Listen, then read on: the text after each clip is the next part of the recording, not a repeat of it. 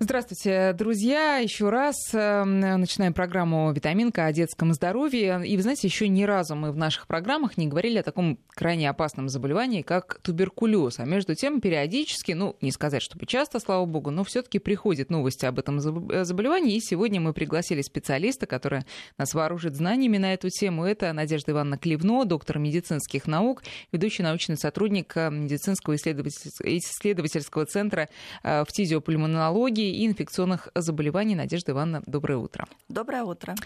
Ну, о туберкулезе вообще-то знают все, хотя бы потому, что читали русскую литературу. А список э, героев э, больных чехоткой, как в XIX веке да, называли туберкулез, он огромен. И список писателей вообще-то тоже не маленький. Да? Это и Белинский, который умер, как известно, от чехотки, и, и Чехов. Чехов, и Федин, который лечился в э, диспансере написал даже произведение на этот счет, санатории, точнее говоря. А, ну, а например, у Достоевского, вот я читала, жена первая умерла от чехотки, и с нее-то он исписал Катерину Ивановну Мармеладову, а, которую мы все помним. Ну, я не знаю, в, в, мою, в мой неокрепший ум она врезалась, конечно, словами а, э, «уездили, клячу надорвалась», и вот все эти картины, они нас, собственно, и знакомят с тем, как протекает это заболевание. Ну, по большому счету-то мы ничего, кроме того, что, да, это заболевание легких, болезнь да, легочной системы сопровождается сильным кашлем, и от нее можно умереть, ничего мы не знаем. Поэтому для начала давайте вот по традиции нашей программы начнем с ликбеза что такое туберкулез и кто такой, собственно говоря, Кох, чья палочка вот всему виной. Пожалуйста, расскажите. Сейчас, слава богу, чехотки такой нет, от которой умер э, Чехов, э, поскольку в то время не было препаратов, которыми лечили туберкулез. Сейчас э, туберкулез излечим, если мы его вовремя выявляем и своевременно назначаем лечение и у детей, и у взрослых. Туберкулез это инфекционное заболевание, которое известно с древних времен, передается от э, больного человека, который выделяет возбудителя туберкулеза, или как раньше называли палочка Коха, а теперь мы говорим, что это микобактерия туберкулеза, э, здоровым людям, чаще всего тем, которые находятся в окружении этого больного человека. И страдают в первую очередь, конечно, дети, поскольку еще не окрепший иммунитет у детей, не, недостаточно сформирован, как у подростков и у взрослых. И, естественно, детям нужна более более малая доза этих микобактерий туберкулеза для того, чтобы развился э, туберкулез как заболевание. А почему вот я читала э, э, из числа заболевших почему-то доминирует группа в возрасте от 18 до 26, что не совсем дети? Или это не согласна с этими данными? Ну, мы делим туберкулез э, на заболевания у детей, у подростков и у взрослых, поскольку это разные возрастные категории, по-разному э, выявляется туберкулез в этих возрастных категориях и по-разному протекает туберкулез. Mm-hmm. У детей э, чаще всего поражаются внутригрудные лимфатические узлы, у подростков и у взрослых легочная ткань. Поэтому заболеваемость в этих возрастных группах тоже разная. Скажем, у детей чаще всего выявляем заболевания в возрасте от 5 4,5 до 6 лет. А, у подростков подростки болеют меньше, чем дети, ну и само подростковое население меньше, чем детское население. Угу. Взрослые чаще всего заболеваемость выявляется в трудоспособном возрасте, почему мы и говорим, что это еще и социально значимое заболевание. Возраст примерно от 25 до 40-45 лет. Это как раз то взрослое население, которое чаще всего заболевает туберкулезом, ну, в силу различных э, особенностей. Ну, в силу э, максимальной социализации организация, может быть, или еще по каким-то причинам? Может быть, и в силу э, максимальной социализации. Э, возможно, это как раз, э, скажем, возраст от 20 и больше. Это люди более активные, которые очень часто куда-то выезжают, мигрируют, собираются в клубах, на дискотеках и, и активно так далее. общаются. И да, активно понятно. общаются между собой. Но можно сказать, что иммуни... чем старше человек, тем сильнее иммунитет против туберкулеза у него? Или... С чем связано да. заболевание туберкулезом? Да. В фтизиатрическом сообществе, да и э, в медицинском сообществе признано э, выделять группы риска. Есть группы риска, которые э, выделяются у врачей в общей лечебной сети. Это любые э, врачи, педиатры, терапевты и так далее. Есть группы риска, которые стоят на учете в противотуберкулезных учреждениях. А, есть возрастные группы риска. Возрастные группы риска – это дети раннего возраста, потому что еще не сформирован достаточный иммунитет. Это подростковый возраст от 15 до 17 лет включительно считается у нас в Российской Федерации. Это когда идет гормональная эндокринная перестройка, и иммунитет физиологически ослабевает и развивается туберкулез. 15-17. 15-17 да. лет. Ну, еще мы берем дети старшего возраста, потому что в силу акселерации сейчас у нас взрослеют быстрее. Э, это с 12-летнего возраста. И есть э, возрастная категория группы риска, это люди пожилого возраста, когда иммунитет э, Тоже физиологически да. ослабевает. И есть другие группы риска. Ну, мы не берем социальные группы риска. Сейчас больше волнует даже вот медицинское сообщество и нас, как тезиатров, медицинская группа риска. Это лица с ВИЧ-инфекцией, это лица, которые получают иммуносупрессивные препараты, связанные а, с каким-то заболеванием. Скажем, тот же ревмато... это которые угнетают иммунитет. Да, скажем, тот же ревматоидный артрит и у детей, и у взрослых, а, когда а, пациенты получают а, гормональные препараты, цитостатики, последнее время генно-инженерно-биологические препараты. Эти все препараты обладают иммуносупрессивным действием, то есть угнетают иммунитет, угнетают клетки, которые в организме помогают нам справляться со всеми инфекционными агентами.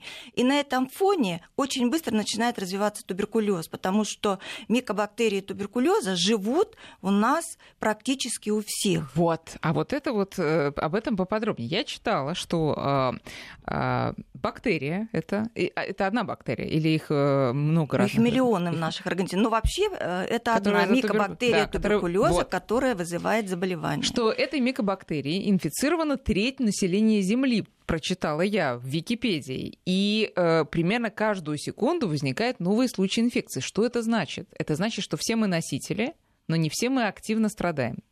Пожалуйста, поясните. А, да, а, туберкулезные инфекции, или как мы говорим, микобактерии туберкулеза, очень распространены в окружающей среде, среде и вообще во всем мире. И инфицированность, инфицированность это э, нахождение микобактерий в организме, неважно кого, ребенка, подростка, взрослого. Э, но микобактерии могут находиться в различном состоянии. Чаще всего эти микобактерии находятся в дормантном или, как мы говорим, дремлющем состоянии и не вызывают заболевания. Но определенных э, условиях, вот о которых я сказала, в основном это группы риска, микобактерии начинают приходить в активное состояние, размножаться, развиваться, проявлять свою ферментативную активность, и если иммунитет наш не справляется, вызывается а, заболевание, которое мы говорим туберкулез а, треть населения, ну да, по, эксперт, по данным экспертам ВОЗ, примерно треть населения инфицированы микобактериями туберкулеза. У нас, поскольку заболеваемость всегда была высокой туберкулезом, и вот снижается а, такая постоянная тенденция в настоящее время к снижению заболеваемости от туберкулеза, снижению смертности от туберкулеза. Это хорошо очень. А, количество инфицированных будет тоже снижаться. Но если брать, все начинается с детского возраста. Мы вырастаем, становимся взрослыми и постоянно носим себе эти микобактерии. А, до 7-летнего возраста у нас инфицируется большое количество детей, более 50%. Ревакцинация, которая у нас остается против туберкулеза в 6-7 лет, а, это делается только детям неинфицированным. Это значит с отрицательной реакцией на пробу манту, на туберкулин. Так вот, к 6-7-летнему возрасту, по а, данным Российской Федерации, у нас вакцинируется всего около 15, 10-15% детей. У которых отрицательная реакция. У которых отрицательная реакция. То есть мы говорим, что это не инфицированные дети. Но часть детей с положительной пробой могут быть еще вакцинированы э, в роддоме, и у них сохраняется иммунитет. Но в среднем иммунитет э, от прививки БЦЖ, которую все дети получают у нас практически в родильном доме и потом до года, сохраняется примерно 5-6 лет. Поэтому в 6-7 лет идет первая ревакцинация. Надо так успеть. Вот... Надо успеть э, пока действует БЦЖ? Не успеваем. То есть к 6-7 годам у нас практически 70% детей уже инфицированы. А скажите, пожалуйста, э, тот, кто является носителем, но не активным, да, он является заразным человеком? Нет. Э, если бы мы с вами всех э, заражали туберкулезом, то а мы практически да. все, то мы бы все были больны угу, туберкулезом. Угу. Заражают туберкулезом только взрослые больные а, которые выделяют микобактерии туберкулеза, ну и подростки, потому что у подростков и у взрослых туберкулез протекает примерно одинаково. С поражением легочной ткани быстро наступает распад, если вовремя не выявляем туберкулез, и они являются заразными для окружающих. Давайте поясним. Э, заражают воздушно-капельным путем. Достаточно чихнуть, кашлянуть, да, поцеловаться, я не знаю, да. А, происходит заражение. А почему у детей другая форма? А, Вы сказали, это... лимфоузлы поражаются, да? Это особенности течения туберкулеза в разных возрастных группах. И у людей так сложилось, что у детей э, развита лимфоидная ткань в большей степени, чем у взрослых. Э, и микобактерии любят в детском возрасте как раз селиться э, вот в лимфатической ткани. И у детей поражаются как правило, ну, мы считаем, что это тоже относится к туберкулезу органов дыхания, хотя, скажем, по ВОЗовским рекомендациям это внелегочный туберкулез. Mm-hmm. То есть, раз не поражены легкие, значит, это внелегочный туберкулез. У нас это все э, легочный туберкулез или туберкулез органов дыхания. Так вот, у детей до 12 лет обычно поражаются внутри грудные лимфатические узлы. Mm-hmm. Это замкнутая система, лимфоузел имеет капсулу, и воспаление не выходит за пределы капсулы, э, не сообщается с бронхом, нет распада, и бронхи, эм, как правило, не поражены при этой форме туберкулеза, и микобактерии не выделяются в окружающую среду. Это считается более легкой формой. Это считается более легкая форма туберкулеза, детского туберкулеза. Еще одна очень хорошая особенность у детей, э, почему мы иногда поздно выявляем туберкулез, а, поскольку практически не бывает жалоб, потому что это ограниченный воспалительный процесс. А, дети выглядят абсолютно здоровыми, а, переносят иногда ОРЗ, как мы привыкли говорить, какая-то вирусная инфекция, бронхит, хотя на самом деле ребенок мог быть... переносить туберкулез. И, конечно, в этом случае дети могут сами излечиваться от туберкулеза, если у них просто туберкулез внутри грудных лимфоузлов и нет осложнений, не распространяется процесс на легочную ткань. Но в этом случае остаются кальцинаты, остаточные изменения перенесенного первичного туберкулеза. С одной стороны, хорошо, что дети сами излечиваются, и у них нет генерализации, они не умирают, скажем, от менингита. А с другой стороны, это плохо, потому что в подростковом возрасте, когда идет физиологическое снижение иммунитета, или потом во взрослом состоянии, эти лимфатические узлы закальцинированные могут стать источником уже другой формы туберкулеза легочной, когда поражаются легкие, и подростки, и взрослые уже становятся э, То есть иммунитет... эпидемиологическими опасными для окружения. Иммунитет не вырабатывается за счет того, что ребенок сам поборол вот эту лимфатическую форму. Иммунитет есть всегда. Если микобактерии есть в организме, всегда есть иммунитет. Но тем не менее потом тоже можно заболеть. Да, но если что-то случается с иммунитетом, у нас все болезни от того, что что-то случается с иммунитетом. Это точно. Поэтому что-то случается с иммунитетом, а, происходит где-то сбой, и начинают развиваться все инфекции, которые у нас есть в организме. Да. И кальцинаты, кальцинаты описаны. А что скажем, это такое вообще? А, кальцинаты? Кальцинаты это при туберкулезном воспалении есть такая особенность эм, воспалительного характера, когда образуется ну, мы привыкли больше слышать гной, да? Так вот, это казеоз, он немножко другой, не такой, как гной, который мы видим, скажем, при других каких-то инфекциях, гнойных инфекциях. И этот казеоз э, со временем кальцинируется, уплотняется. Угу. То есть и становится рентгенологически это выглядит как плотное, как костное образование в лимфатических узлах. И почему оно потом и в этих кальцинатах микобактерии живут, а. ну, так морфологи говорят, mm. по 20-25 лет. И при каких-то условиях, то есть дремлют, как мы говорим, поэтому э, у кого-то может развиться заболевание, у кого-то эти кальцинаты так на всю Все жизнь. Это такое место их обитания, откуда да, они уже не уходят. А, а вообще, расскажите, пожалуйста, микобактерия, что она делает? Вот, э, собственно, ну, биохимически, что она вытворяет там? Почему все это происходит? Микобактерии э, туберкулеза очень живучие, скажем, в отношении, по отношению к грамположительным микобактериям, которые вызывают ту же пневмонию, или грамотрицательным микобактериям. Она, э, в отличие от этих бактерий, обладает мощной многослойной стенкой. Поэтому микобактерии э, очень долго выживают не только в окружающей среде, но и в организме и ребенка, и взрослого человека потом. А, и при начале размножения, а микобактерии очень э, быстро, быстро видимо, размножаются, да. в течение суток может делиться, и их появляются миллионы, миллионы, миллионы. И когда наш иммунитет не справляется, микобактерия проявляет э, жизнедеятельность, выделяются определенные ферменты, которые подвергают э, лизис клеток, Это то есть что? распад. Так, ну, так. Э, когда клетки погибают, скажем, а чаще всего микобактерии любят э, гнездиться в паренхематозных органах. Это легкие, у детей это лимфатические узлы, хотя бывают и нелегочные формы туберкулеза, но чаще всего это легкие. И просто съедает, грубо И просто говоря. погибают Поражают, клетки, да. скажем, mm-hmm. в легких любого органа, где начинает размножаться микобактерия.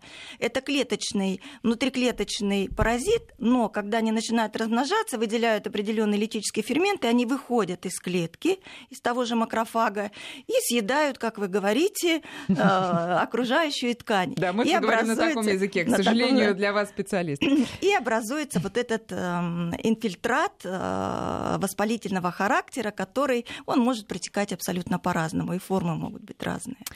Хорошо, Надежда Ивановна, значит, мы выяснили, что у детей не бывает того, что называется открытая форма, э, никогда. То есть вы не встречали ребенка, который бы кашлял, задыхался, как туберкулезный больной взрослый? Бывает, конечно. Бывает такое. Конечно. Поэтому мы и говорим, что у детей нельзя отказываться от иммунодиагностики. Это ранний метод выявления туберкулеза.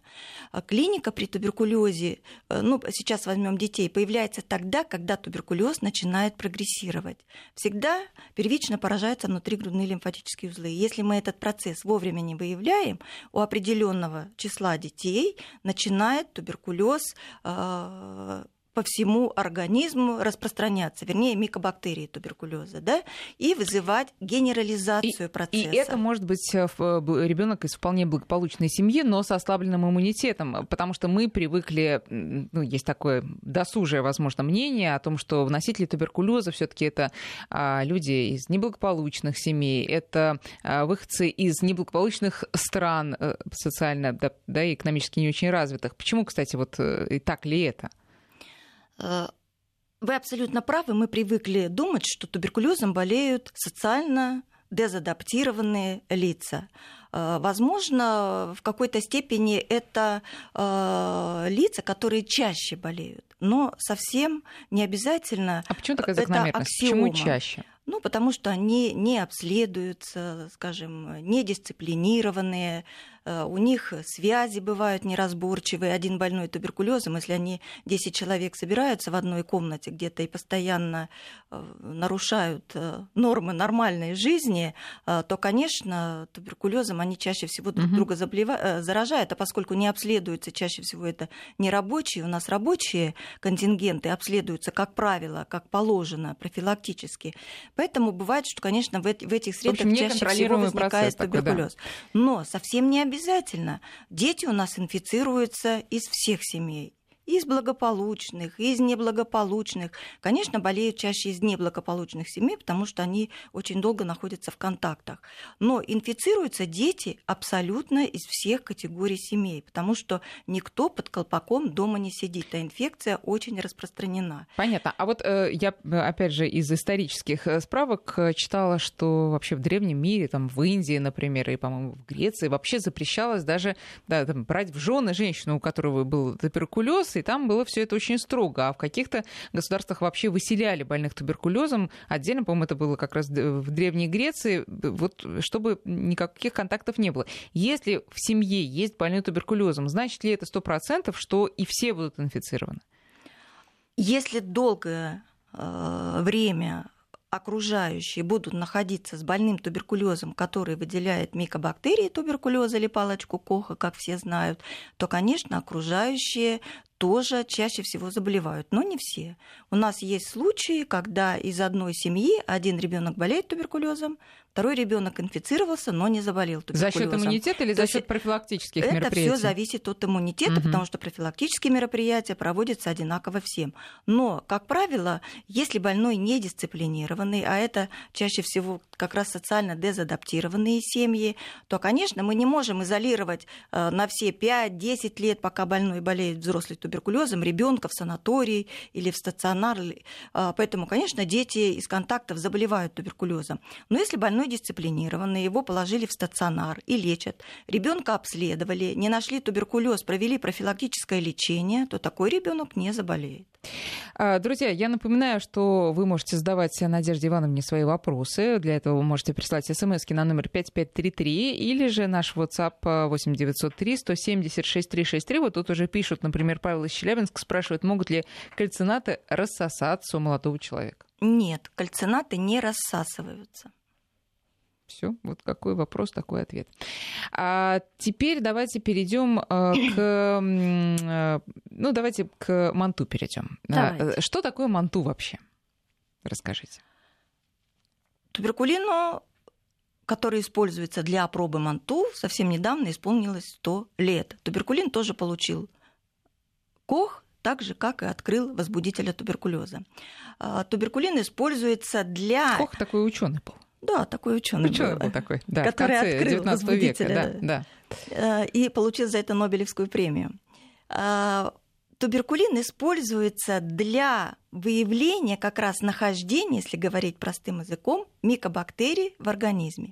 Если микобактерии туберкулеза есть в организме ребенка, взрослого, неважно, то туберкулиновая проба будет положительной. Таким образом, а поскольку я сказала, что туберкулез у детей протекает в большинстве случаев бессимптомно, если это малые формы туберкулеза, его как-то нужно выявлять. Поэтому э, вот как раз проба МАНТУ являлась до недавнего времени основным методом выявления туберкулеза у детей. То есть по туберкулиновым пробам отбирались э, дети, которые могли составлять группу риска по возможному заболеванию. Эти группы э, риска обследовались более тщательно для того, чтобы ребенку исключить туберкулез. И э, по определенным а, критериям... Извините, она не точная? То есть еще могут оставаться сомнения после реакции Манту? Да, конечно. Почему реакция э, Манту, как мы ее говорим, или э, проба Манту э, не совсем точная? Э, в нашем организме есть не только микобактерии туберкулеза, которые э, вирулентные и вызывают заболевания туберкулезом, но у нас в организме есть еще не туберкулезные микобактерии, которые практически не вызывают заболевания. Это болезни обычно э, ВИЧ-инфицированных лиц, которые называются микобактериоз. Не туберкулез, а микобактериоз. У нас находятся в организме, особенно у детей, микобактерии, которые вводятся а, при вакцинации против туберкулеза, потому что вакцина БЦЖ это тоже микобактерии туберкулеза, но немножко измененные, не вирулентные, не патогенные, не вызывают заболевания, но это тоже микобактерии туберкулеза. И в любом случае проба МАНТУ будет положительная. Угу. Если это не туберкулезные микобактерии, если это вакцинный штамм микобактерий БЦЖ, и если это вирулентный обычный штамм микобактерий, который вызывает заболевания. Поэтому Поэтому существовали определенные критерии, по которым педиатры знали, что вот этого ребенка нужно отправить к фтизиатру для того, чтобы исключить туберкулез, что, возможно, это а, манту связано не с вакциной БЦЖ, а с тем, что ребенок заразился микобактериями туберкулеза. Поэтому в этом плане, конечно, проба манту выявляет не только истинную инфицированность микобактериями туберкулеза, а просто нахождение микобактерий Но в организме. Это такой крупный фильтр, а потом уже идут да, уточнения. А потом уже идут со стороны уточнения. фтизиатров. Сейчас у нас э, перерыв на новости, друзья, а потом продолжим разговор.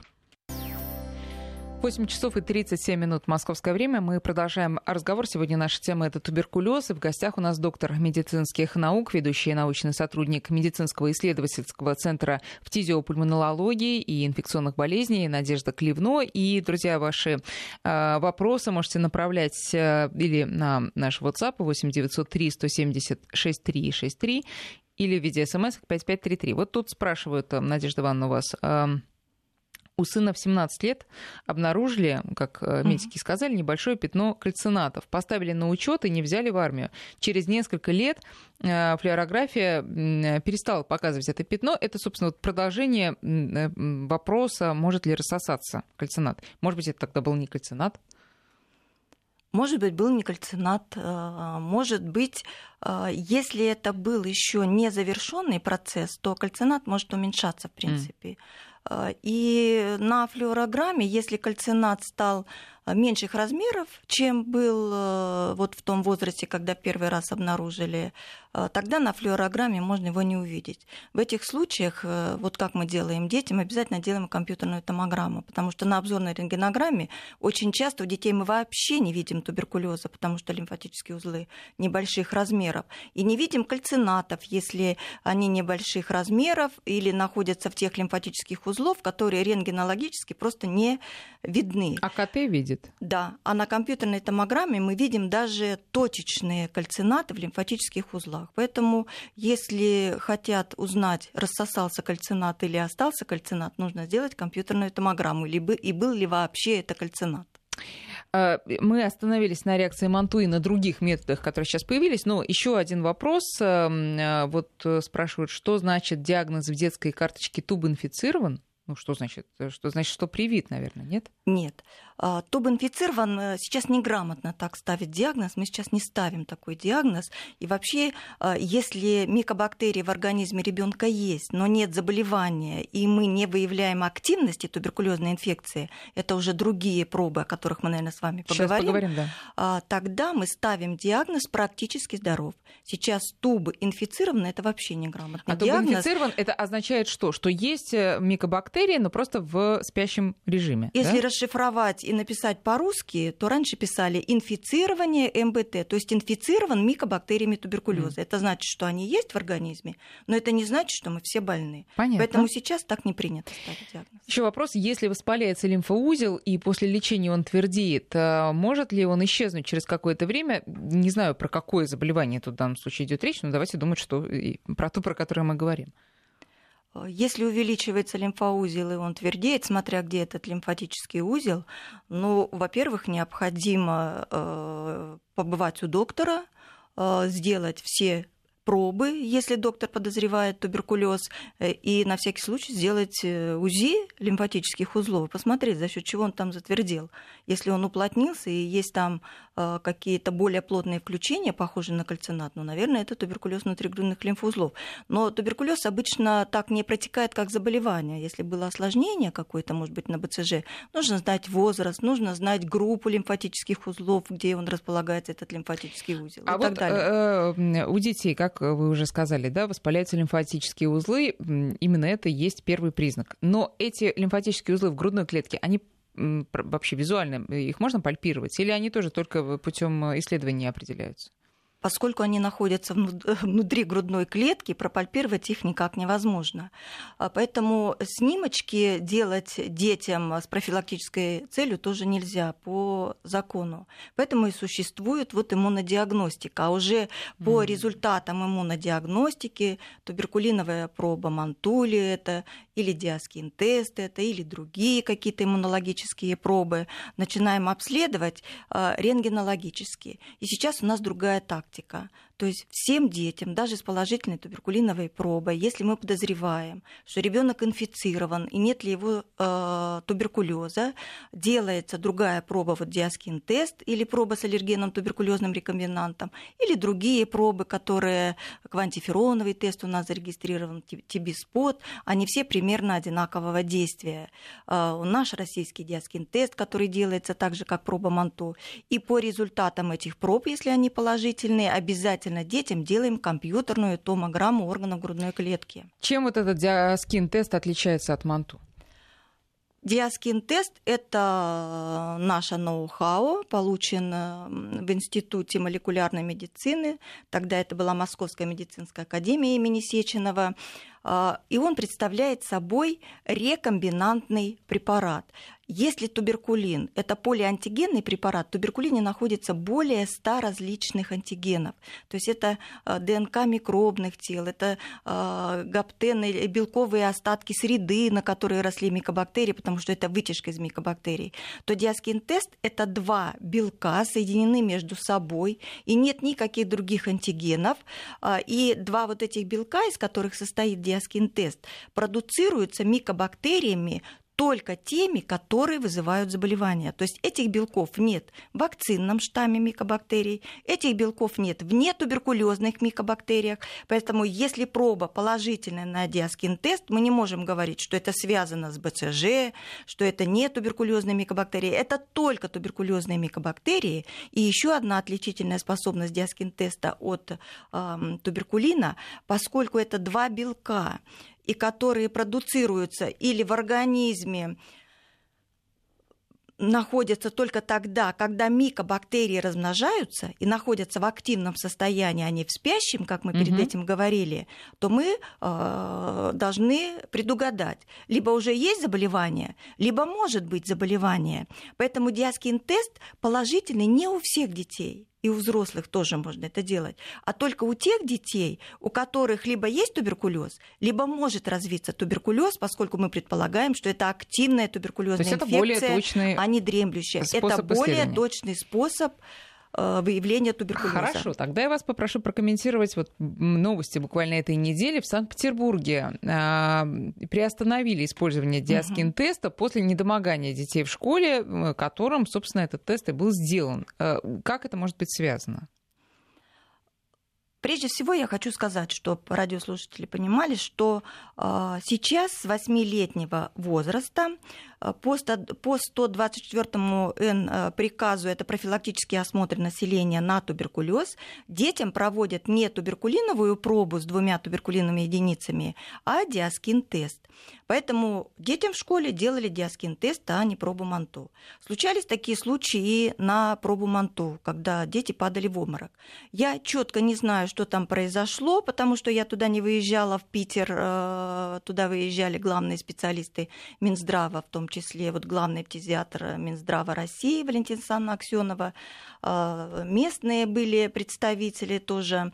А, и я могу только предположить, потому что слышала сама, поскольку mm-hmm. не участвовала, и, видимо, еще будут какие-то э, письма и так далее, что девочка упала в обморок, когда делали пробу, и еще несколько девочек, ну, видимо, тоже решили что тоже, наверное, За это компанию. можно сделать. Угу. Там э, реакция была не на сам диаскин-тест, потому что реакция на пробу отрицательная. Там было нарушение, э, вот как я себе представляю, по тому, что я слышала, э, организационного момента проведения э, иммунодиагностики. Маленькая комната, много детей сразу зашло.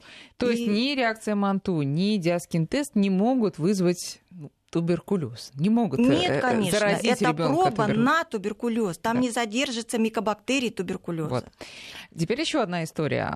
Сирас из Перми. Там э, пять месяцев уже девочки-школьницы не могут посещать занятия, их не пускают учителя и администрация школы, именно потому что они сделали не классическую реакцию Манту, а вот некий, ну, не уточняется какой, некий... Антифероновый, видимо. Новомодный, как говорят, да. тест, да. А, что принимается нашими э, э, учреждениями образования, что не принимают? Вообще могут они что-то не принимать? По Перми я тоже слышала, хотя сама не разбиралась, и задавали вопрос, эм, правомочны ли действия э, тех лиц, которые да? не допускают детей в учебное учреждение. Могу сказать, что если сделан ТИСПОТ, или квантифероновый тест вместо пробы Манту или диаскин теста, это абсолютно законно. И если проба на эти тесты отрицательная, это расценивается точно так же, как отрицательная проба на реакцию Манту. И дети должны быть допущены в учебные учреждения. А, чем это определено? У нас есть эм, методические рекомендации, по, которые были написаны по поручению Министерства здравоохранения Российской Федерации. А э, Министерство здравоохранения э, обратилась э, Кузнецова Анна Юрьевна, э, которая просила написать методические рекомендации как раз по альтернативным тестам, которые можно делать вместо пробы МАНТУ и вместо диаскин-теста. И вот эти альтернативные тесты как раз являются квантифероновый тест и TB-спот-тест. Там кровь забирается из вены. Вся остальная процедура, механизм получения результатов точно такой же, как диаскин-тест. Отрицательный – нет активной инфекции. Положительный – обязательно обследование у фтизиатра для исключения туберкулеза. Понятно.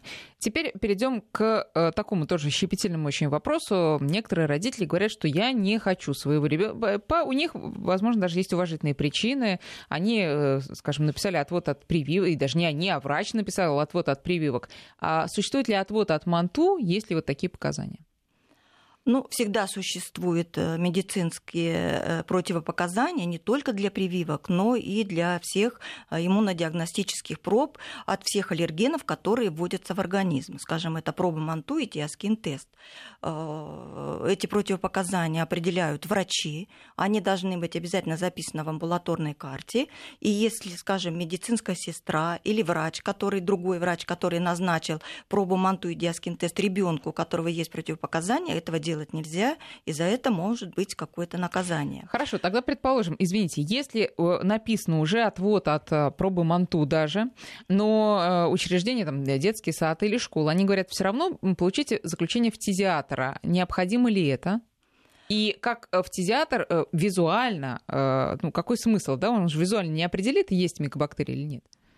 Визуально определить это невозможно, поэтому мы всегда родителям, законным представителям, неважно, говорим, что э, здоровье ребенка это самое важное. Если нельзя пробу манту или диаскин-тест по каким-то причинам делать, нельзя вводить в организм. Скажем, э, дети аллергики реагируют на все э, по типу анафилактического шока. Да. Категорически нельзя. Но есть сейчас другие методы. Тот же квантифероновый тест, когда кровь можно взять из вены. Ну, э, если ребенок э, при доморочном состоянии, они бывают э, в любых ситуациях. То есть кровь да? из вены тоже Это годится. вот квантифероновый да. тест, это как раз кровь из вены. Он точно такой же, как диаскин-тест, но диаскин-тест мы вводим внутрикожно, как пробу манту, препарат вводится в организм, а квантифероновый тест забирается кровь, препарат в организм не вводится. Да. Поэтому мы не вводим дополнительные аллергены в организм ребенка, чтобы на них была какая-то вены. Да. Просто сдать кровь из вены. И этого будет достаточно. И этого будет достаточно. А почему э, не это самый распространенный метод? Он не такой точный? Он очень точный, они все примерно одинаковой точности. Диаскин-тест, квантифероновый тест, TB-спот-тест. Uh-huh, uh-huh. Но э, диаскин-тест, э, поскольку у нас массовая иммунодиагностика, не селективное, то есть выборочно. Вот этому ребенку сделаем, он из группы риска, этому нет. Понятно. У нас делаем все. Поэтому это достаточно дорогое мероприятие. И диаскин-тест, и проба, и туберкулин – это федеральные закупки. Понятно. То есть мы сами за них не... не... Поняла. Квантифероновый тест, за него надо заплатить самому. Понятно. Вот, э, друзья, кто не хочет делать манту, прекрасный способ. Вы же сдаете кровь периодически, ну так сдайте еще и на это, и все вопросы должны отпасть. А давайте все-таки теперь будем предостерегать родителей, на что им обращать внимание, если, предположим, ребенок не делал манту или делал, но э, там есть какие-то вопросы. Какие клинические проявления? Вы сказали, что у детей нету проявлений, даже если микобактерии уже в организме, но все-таки на что обращать внимание? Клинические проявления ну, бывают примерно у 15-20% детей. У подростков, как правило, э, часто клинические проявления, потому что у них поражается легочная ткань. А что бывает в клинике? К сожалению, нет таких патогноничных признаков или, скажем, отличительных признаков туберкулеза от других заболеваний, чтобы мы сказали, вот ребенок закашлял, кашель вот такой-то у него, это туберкулез. К сожалению, нет. Поэтому чаще всего туберкулез у детей протекает под видом респираторной респираторно-вирусных инфекций, под видом бронхита, появляется утомляемость, появляется слабость, могут, может появиться потливость, э, скажем, в школе теряется внимание и так далее. Но это э, такие признаки небольшой интоксикации, которые, в принципе, могут быть при любом заболевании. И даже э, тогда, когда дети просто утомляются, потому что у них сейчас бешеная По нагрузка. По объективным причинам, да, совершенно. Да. да, поэтому мы и говорим, что очень сложно. Но когда есть такие симптомы, и вы ходите к педиатру, и пролечились неделю, пролечились две недели, а симптомы сохраняются, вот в этом случае нужно обязательно подумать, а нет ли там туберкулеза. Угу. Потому что туберкулезом может заболеть любой ребенок из любой семьи, неважно, достаток есть в семье, нет достатка, какой-то достаток. Никто не застрахован. Что делать, если уже, да, вот поставлен этот диагноз? Насколько это критично? Если поставлен диагноз, никакой паники быть не должно. Сейчас это не критично, сейчас это э, достаточно э, хорошо лечится, особенно туберкулез у детей, потому что э, чаще всего это малые формы туберкулеза. Э, просто это э, очень э, больно психологически для родителей, когда э, ребенку ну, ставят диагноз туберкулез. Просто, да, да, ребенка, увидели, услышали даже слово туберкулез. А как отнесутся окружающие, а как отнесутся в школе? Это, знаете, также точно точно как э, первый раз услышали ВИЧ-инфекция. Да? Сейчас э, уже не, вызывает шока, когда мы говорим ВИЧ-инфекцию ребенка или у взрослого. Так и туберкулез. Ну, честно должен... говоря, вызывает, но не такую, ну, согласна. не такой да. уже. А, и туберкулез не должен вызывать шока не только у родителей, но и у окружения. Это обычное заболевание. Пневмония же не вызывает у нас шок, поэтому и туберкулез не должен вызывать шока. Тем более дети э, практически не заражают окружающих. Примерно 5-6% детей выделяют микобактерии туберкулеза. Но это запущенные формы туберкулеза. Ну, которые уже в активе, это когда, кашляют, чихают Конечно, это когда выявляют детей, когда у них же пневмонию лечат, менингиты лечат э, сначала обычные, потом оказывается, что это туберкулез. Это всего 5-6% детей. А, в основном дети выявляются у нас по иммунодиагностике, потому что поэтому нет часто признаков. Но если пропускаем э, где-то, то вот эти симптомы должны насторожить. Особенно у подростков. У нас бывают подростки, которые три месяца ходят к врачу, лечат то пневмонию, то бронхит. А потом оказывается, что это огромная форма туберкулеза, которую потом лечить, конечно, очень сложно. И который уже перезаразил там И заразил, во-первых, да. и для ребенка это очень плохо. Потом они могут инвалидами инвалидами остаться, потому что оперировать приходится и так далее. А, поэтому туберкулез нужно туберкулез выявлять лечится в том числе рано. операциями? Операционно? В том числе, да, если это уже запущенный процесс, большой процесс, и консервативно мы уже не можем справиться. Тогда приходится комбинированно лечить и консервативно, и оперировать детей. Поэтому родители должны знать, что туберкулез можно выявить и можно предупредить самое главное. А это делается по иммунологическим пробам. Угу. То есть диаскин-тест, проба МАНТУ до 7 лит, квантифероновый тест, тибиспот, неважно, альтернативный вы метод выбираете или традиционный. Но туберкулез можно предупредить. Это самое важное. Прививки, кроме БЦЖ, еще делаются какие-то потом? Против туберкулеза? Да. Нет. У нас одна единственная прививка э, БЦЖ. Мы должны э, использовать только ту, только э, ту вакцину, которая вырабатывается у нас, потому что мы потом туберкулин используем только наш. Mm. Поэтому это единственная вакцина, которая сейчас используется. Других вакцин и в мире других вакцин пока нет. То есть единственная прививка самая эффективная против туберкулеза это хороший иммунитет это хороший иммунитет, который очень важен э, у детей до 3-4 лет. Это дети раннего возраста. Потому что дети раннего возраста, это, если э, инфицируются микобактериями туберкулеза или, проще говоря, заражаются туберкулезом, то они сразу заболевают. Иммунитет вот этот противотуберкулезный способствует тому, что у них нет туберкулезного менингита, у них нет генерализованного туберкулеза, от которого умирают. А если возникает туберкулез, то это малые формы, которые хорошо хорошо излечиваются. Уточняющий вопрос от слушателя. Татьяна пишет. Положительный тест – это припухлость и покраснение, а отрицательный – это когда ничего нет. Да, отрицательный – это уколочная реакция или вообще ничего нет. А, понятно. Ну и э, что? Я думаю, что нам осталось только подвести итоги, попросить наших слушателей быть внимательными, бдительными и не лениться лишний раз обратиться к врачу при каких-то подозрениях, а лучше и без всяких подозрений просто взять и провериться. Надежда Ивановна, большое вам спасибо за познавательный рассказ. Надежда Кливно, доктор медицинских наук и ведущий научный сотрудник Национального медицинского исследовательского центра фтизиопульмонологии и инфекционных заболеваний, была у нас сегодня в гостях. Спасибо вам большое. Спасибо, здоровья всем. До свидания.